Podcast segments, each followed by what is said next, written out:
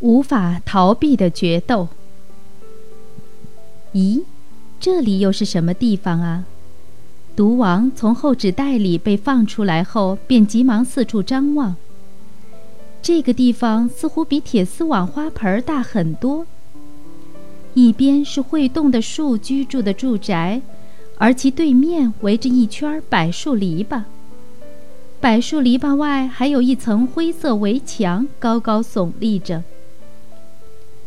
除了毒王之外，大约还有二十多只蝎子一起来到了这里。原来被关在其他花盆里的蝎子也一起被放到了这里。蝎子们为了不互相碰撞。小心地避让着对方，并迅速地在石头下寻找藏身之处。我也得赶紧盖个房子。毒王找到的石头下面已经有了一个凹陷的入口，毒王随即在石头下面挖了一个小洞。由于石头下面的土掺杂着沙子，所以非常柔软，很适合蝎子挖洞。会动的树为什么把我们给放了呢？毒王记得妈妈曾说过，会动的树很讨厌蝎子，只要一看到蝎子就会立即捕杀。我只希望自己安安静静的过日子呀。毒王突然觉得很伤感。哈哈哈，这个地方不错呀。有一只蜈蚣偷偷地溜进了毒王的巢穴里。这只蜈蚣是蜈蚣种类中最厉害的一种，它有二十二对纤细的腿，身体长达十二厘米，宛如一条小蛟龙。我就借住一晚，总该可以吧？蜈蚣在毒王的洞穴里绕来绕去，还不停地碰撞着毒王。滚出去！这是我的家。是你家又怎么样？蜈蚣不但不肯离开，反而嘲弄着毒王：“你，你这家伙真是厚脸皮呀！”毒王越想越生气，那就别怪我不客气了。毒王用大螯用力夹住了蜈蚣的头部。“哎呀，你这家伙竟敢咬我！”蜈蚣扭动着身体，不停地挣扎。“想不想尝尝我的毒液？”毒王用大螯稳稳地压住了蜈蚣后，用毒针在蜈蚣身上连续刺了三四下。由于蝎子的毒针呈弯钩状，只要蝎子把自己的尾巴向前伸直，毒针的顶端就会向下垂。当蝎子用一对大螯用力压住对手后，就可以把毒针刺向对方的头部。这就是蝎子的必胜绝招。哼，这算什么毒液呀？你不要认为我会放弃。蜈蚣也不示弱，它拼命地张开大嘴巴，企图用自己的毒牙反咬蝎子一口。可是它被毒王的大螯牢牢夹住的身体一动也不能动，僵持了好一会儿。毒王渐渐感到有些疲劳，蜈蚣也觉得已经筋疲力尽，但是却仍然死命地硬撑着。我们暂时休战怎么样？毒王放开了蜈蚣的头部。好吧，蜈蚣也有气无力地回答。蜈蚣趁休息时，连忙舔着伤口。身上的伤口淌着鲜血。真是不简单的家伙，被我的毒针刺到，居然还没有死。虽然毒王并没有受伤，但是却也实在没有力气继续打架了。就这样过了两个小时，现在好多了。恢复体力的蜈蚣抖擞精神，恶狠狠地盯着毒王。但是他却不敢先发动攻势，只是静静地蜷缩在巢穴的角落里。第二天，毒王和蜈蚣的战斗又打响了。不论蜈蚣怎样拼命，仍然无法战胜毒王，一切就跟昨天一样。在蜈蚣还没有靠近毒王时，就已经被他的大螯夹住了。就这样，蜈蚣前后至少被毒王的毒针刺了七次。终于，战斗到了第四天，蜈蚣死在了毒王的毒针下。持续了几天的阴雨天气，毒王只好静静地窝在洞穴里。我真的不喜欢这里，我想回到从前生活过的地方。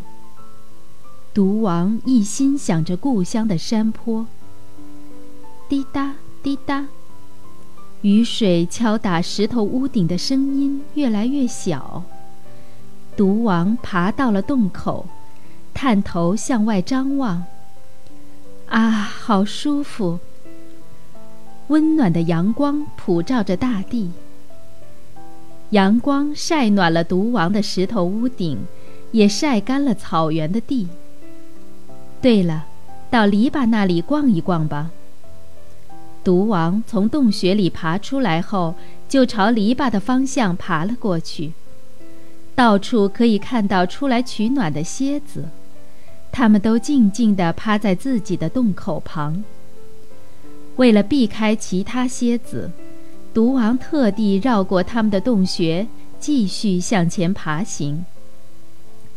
蝎子们不喜欢互相接近对方，因为他们见面时经常打架。那应该是不会动的树吧？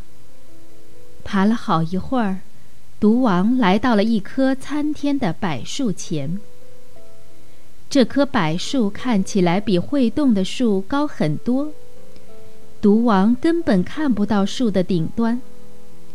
对，肯定是这个方向。如果往这里走的话，一定能回到以前的山坡上。那棵柏树在毒王家的北面，那里微风徐徐，阳光充足；而他家的南面是会动的树的房子。所以，毒王认为应该往北走。过了不会动的树，再往灰色篱笆墙的方向继续爬。过了灰色篱笆墙，再往故乡的山坡继续爬。毒王经过不会动的树，继续向灰色围墙爬去。嘿嘿，你要去哪里呀？突然，毒王的面前出现了一只很大的拿鲁波狼蛛。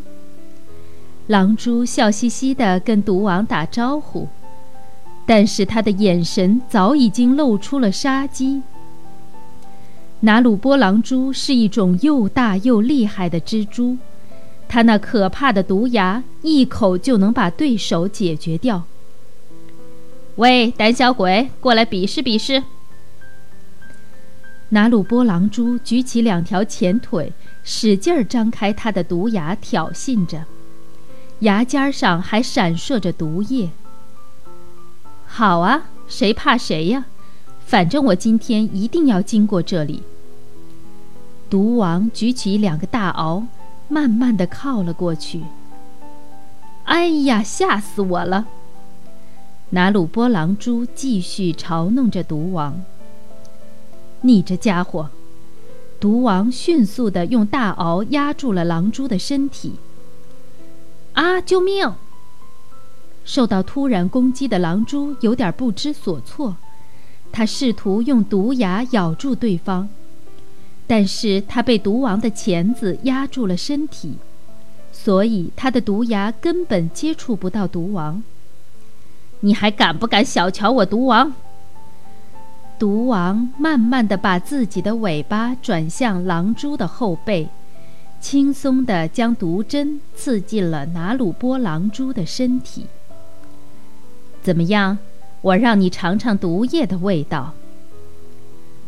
毒王并没有将毒针从狼蛛的身体里拔出，而是一边转动毒针，一边慢慢地向前推进，好让毒液充分流进狼蛛的身体内。毒液瞬间起了作用。只见狼蛛的腿出现强烈的痉挛，一会儿就失去了知觉。真是太好了，正好我觉得有点饿了。毒王大口大口地咀嚼着狼蛛的身体，很快就像变魔术般将巨大的狼蛛吞进了肚子里。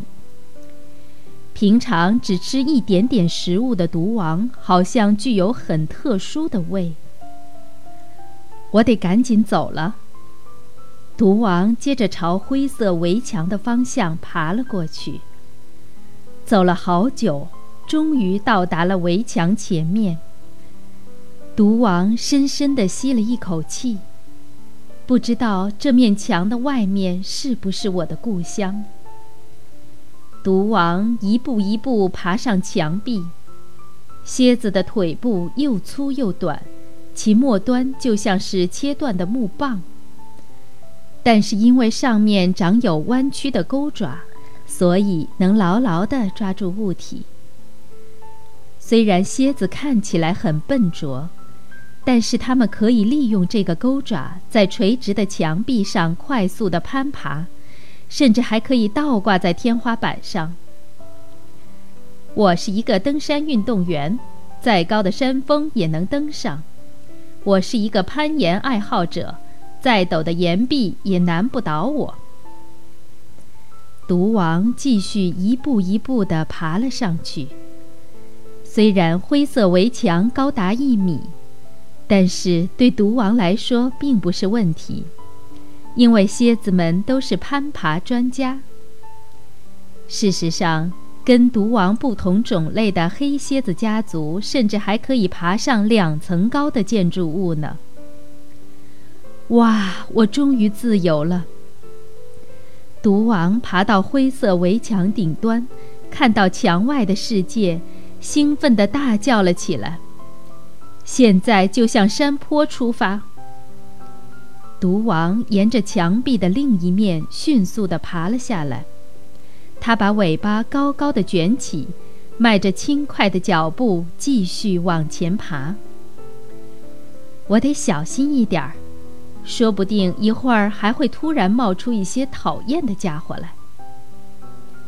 毒王一边用两个大螯摸索前方的路，一边小心地向前爬行。当毒王爬过一片稀松的草丛时，突然刮来了一阵微风。啊，就要到了！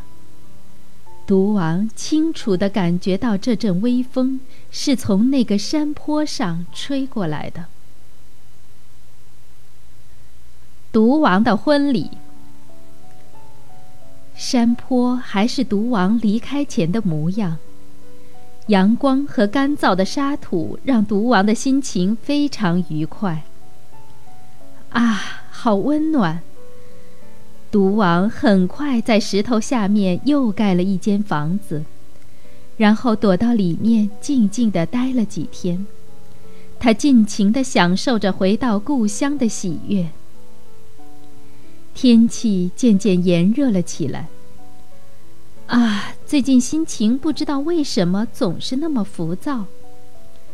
毒王总是感觉心潮澎湃，不如出去散散步吧。毒王爬出洞一看，已经是傍晚了。咦，这是什么声音？远处传来了吵闹声。毒王赶紧朝声音的方向爬去。哇！那里有许多蝎子聚集在一起，它们的身体都发出淡淡的金色，但是体型大小却不尽相同。蝎子的成长阶段。蝎子的成长可分为五个阶段，第一阶段体长约为一点五厘米，而第五阶段在九厘米左右。眼前的蝎子们扭在一起。好像是在打架似的。蝎子们腿对着腿，大螯对着大螯，有时卷起的尾巴还会互相碰撞。他们究竟在做什么？蝎子们的头顶就像撒了宝石一般，闪烁着点点星光。那是月光下蝎子们的一对对复眼。你好吗？这时，有一只公蝎子靠过来向毒王打招呼，它的眼睛散发着迷人的光彩。一般来说，公蝎子的身体呈淡褐色，腹部扁平，而且比较瘦小。相比起来，母蝎子的体型则要大得多。因为母蝎子的颜色比公蝎子深很多，所以从身体的颜色就很容易区分公母。你好，我叫亮眼睛。你好，我叫毒王。亮眼睛用自己的头轻轻地碰了一下毒王的头，好像以前没见过你呀。亮眼睛爬到毒王的后背上。亲密地和毒王聊了起来。嗯，我是不久前才到这里的。毒王举起尾巴，轻轻地拍了一下亮眼睛，亮眼睛也用尾巴回应着毒王。这时候，他们都不用毒针，而只是用尾巴轻轻拍打对方。这是蝎子对异性表达感情的一种方法。美丽的小姐，愿不愿意跟我走呢？这时，突然出现了另一只公蝎子，用力夹住了毒王的大螯。怎么办呢？亮眼睛也马上抓住了毒王的另一只大螯。毒王瞬间被两只公蝎子夹住了两边的大螯。我不会把它让给你的。亮眼睛为了守住毒王，使出全身的力，拼命拉着毒王的大螯。我也一定要抢走它。另一只公蝎子也用后腿支撑着身体，以便全力拉住毒王，甚至连翘起的尾巴都在轻轻地颤抖。哎呀，疼死我了！毒王感觉自己的两只大螯要被扯断了。每到蝎子的求偶期时，常常会发生为了争夺一只母蝎子，两只公蝎子打架的情形。不过，它们并不会使用武力或是用毒针来威胁对方，而只会夹住母蝎子的两只大螯，互相用力地拉扯起来争夺母蝎子。还不赶快放弃！亮眼睛用自己的另一只大螯企图夹住对方的身体。该放弃的是你。另一只公蝎子也试图夹住亮眼睛，这使得三只蝎子连成了一个圆圈，像是在跳华尔兹一样，不停地在原地打转。够了，你们不要再争了！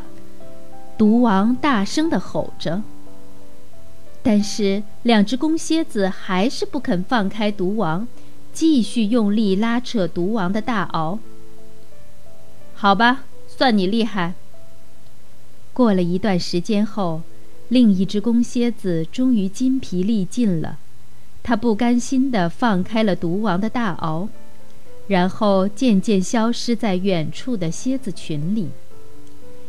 现在你是我的女朋友了。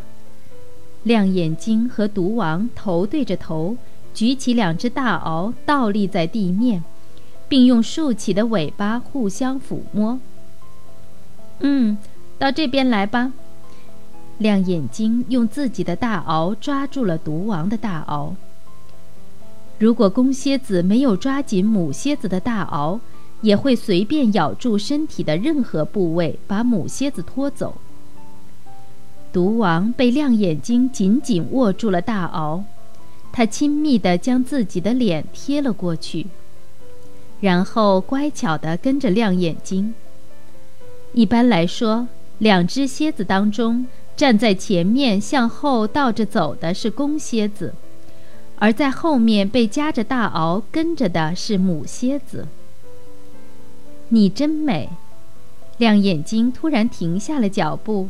转身爬到毒王的身边，紧紧地拉着毒王的手，并肩走了起来。他用尾巴轻轻地抚摸着毒王的后背，毒王觉得自己越来越喜欢亮眼睛了。咱们赶快走吧。亮眼睛和毒王手拉着手，在美丽的月光下漫无目的的散步。走了一会儿，亮眼睛温柔地问毒王：“和我一起回家吧。”亮眼睛领着毒王回到了自己的洞穴。等一下，我给你开门。亮眼睛放开了毒王的一只大螯，而另一只大螯仍然紧紧地握着毒王的大螯。然后用后面的六条腿迅速地挖起洞口的沙土，最后再用尾巴将挖好的沙土推了出去。好了，现在可以进去了。一会儿功夫，亮眼睛就挖好了洞口，请进。亮眼睛自己先进入巢穴，然后扭动身体，再将毒王拉了进去。现在是两个人的世界。亮眼睛迅速地用沙土封住了入口。亮眼睛和毒王手拉着手，紧紧地依偎在一起。他们的婚礼很快结束了。现在我得赶紧逃走了。亮眼睛悄悄地爬向洞口。站住！毒王挥动大螯，一把抓住了亮眼睛。对不起，为了即将出世的孩子，你这个做爸爸的也只好牺牲了。毒王用尾巴上的毒针刺了一下亮眼睛，便开始慢慢地咀嚼他的身体。母蝎子只有在产卵的时候才会有非常旺盛的食欲。等到八月份，长大的小蝎子离开巢穴后，母蝎子又会变得很温顺。现在我该生小宝宝了。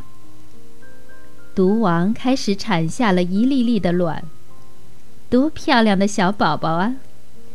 每个卵里都有一只很小的蝎子。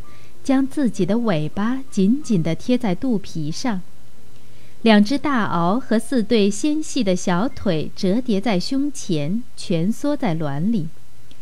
包被着蝎子卵的不是结实的硬壳，而是一层透明的软薄膜。母蝎子一次能产下三十到四十颗这样的卵。妈妈，快来帮帮我们！卵里的小蝎子纷纷喊了起来，因为只靠自己的力气没有办法从卵里跑出来，所以它们必须得到妈妈的帮助。好了，我知道了，我这就来帮你们。毒王用嘴边的小螯轻轻地咬住包覆在卵外面的薄膜，再将薄膜小心地撕破，吞进肚子里。小心，小心！毒王非常熟练地将一个个薄膜打开，他不会让任何小宝宝受到伤害。平常蝎子的动作很笨拙，但是这件事情蝎子妈妈们做得非常好。哇，终于出来了！刚刚孵化出来的小蝎子身体是白色的。体长大约是九毫米。你们赶快到妈妈的背上来吧。毒王将自己的大螯垂放在地上，小蝎子们以妈妈的大螯为台阶，一步一步爬上了妈妈的后背，就像乘客沿着舷梯走进飞机里一样。小心不要掉下去啊！爬到妈妈背上的小蝎子们开始互相嬉戏，有的小蝎子正东张西望地寻找自己的位置，还有些小蝎子仍在努力地爬着。哎呀！突然，有一只小蝎子掉了下来，但是毒王仍然若无其事地趴在那里。我得重新爬上去。小蝎子挣扎了一会儿。勇敢地自己站起来，顺着大螯爬回了妈妈的后背。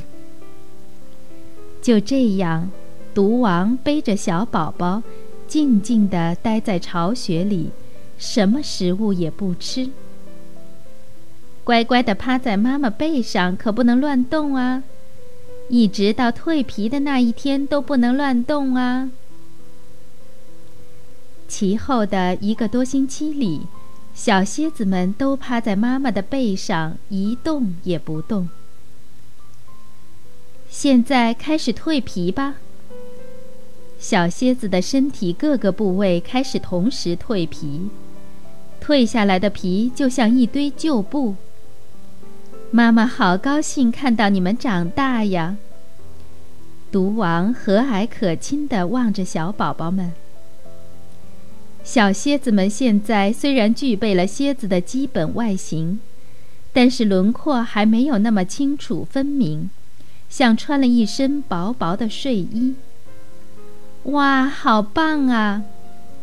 蜕完皮的小蝎子们从妈妈的后背上爬下来，开始在地面上玩耍。它们的身体也长了很多，体长达到十四毫米。不过，因为小蝎子们从出生到现在都没有进食，所以体重并没有增加。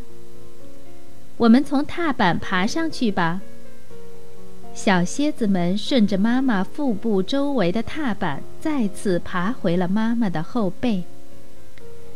事实上，这个踏板就是小蝎子们蜕下来的皮，像白色的带子一样缠绕在妈妈的腰部。孩子们，你们要记住，这个山坡就是我们的故乡。